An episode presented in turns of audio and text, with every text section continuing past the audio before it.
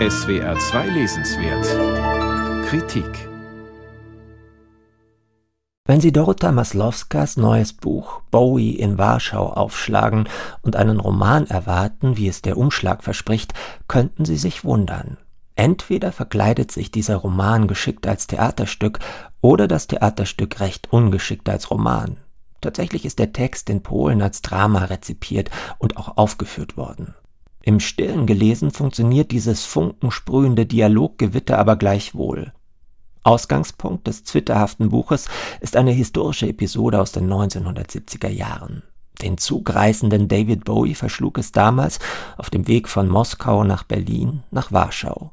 Länger als eine Stunde dürfte sein Aufenthalt wohl nicht gewährt haben, aber immerhin konnte er einen Plattenladen aufsuchen, sich mit exotischen Ost-Vinyl-Schätzen eindecken und sich zu seinem mit Brian Eno geschriebenen Song Warschauer inspirieren lassen. Der erschien 1977 auf der Platte Low, aufgenommen in den legendären Berliner Hansa-Studios.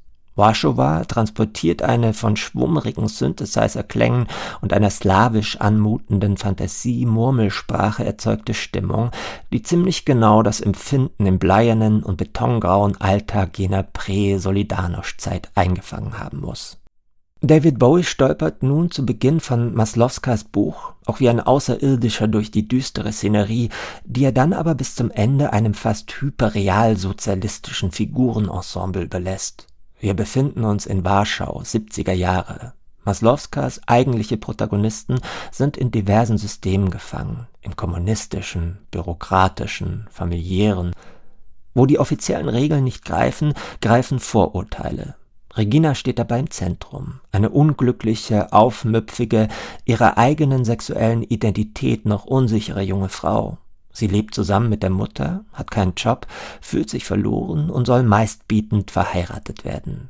Weil das Leben der Mutter von Krieg und Nachkrieg zerstört wurde, herrlich erzählt anhand der absurden Streitigkeit mit ihrer Schwester, muss wenigstens die Tochter ihre Träume verwirklichen. Wohlgemerkt, es sind nicht Reginas Träume, sondern die der Mutter.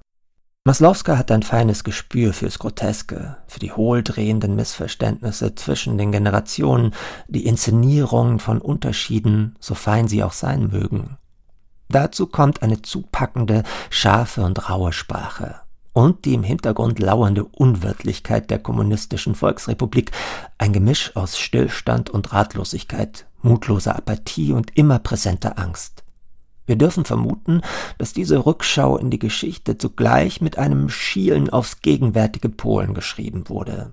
Die 1983 geborene Maslowska ist nicht umsonst für ihre lautstarken, sarkastischen, zeitdiagnostischen Romane und Stücke bekannt, die ihr viele Fans und mindestens ebenso viele eifernde Kritiker eingebracht haben. Bowie in Warschau entwickelt sich fast zu einer polnischen Screwball-Komödie, tragikomisch und überdreht und rasant übersetzt von Olaf Kühl.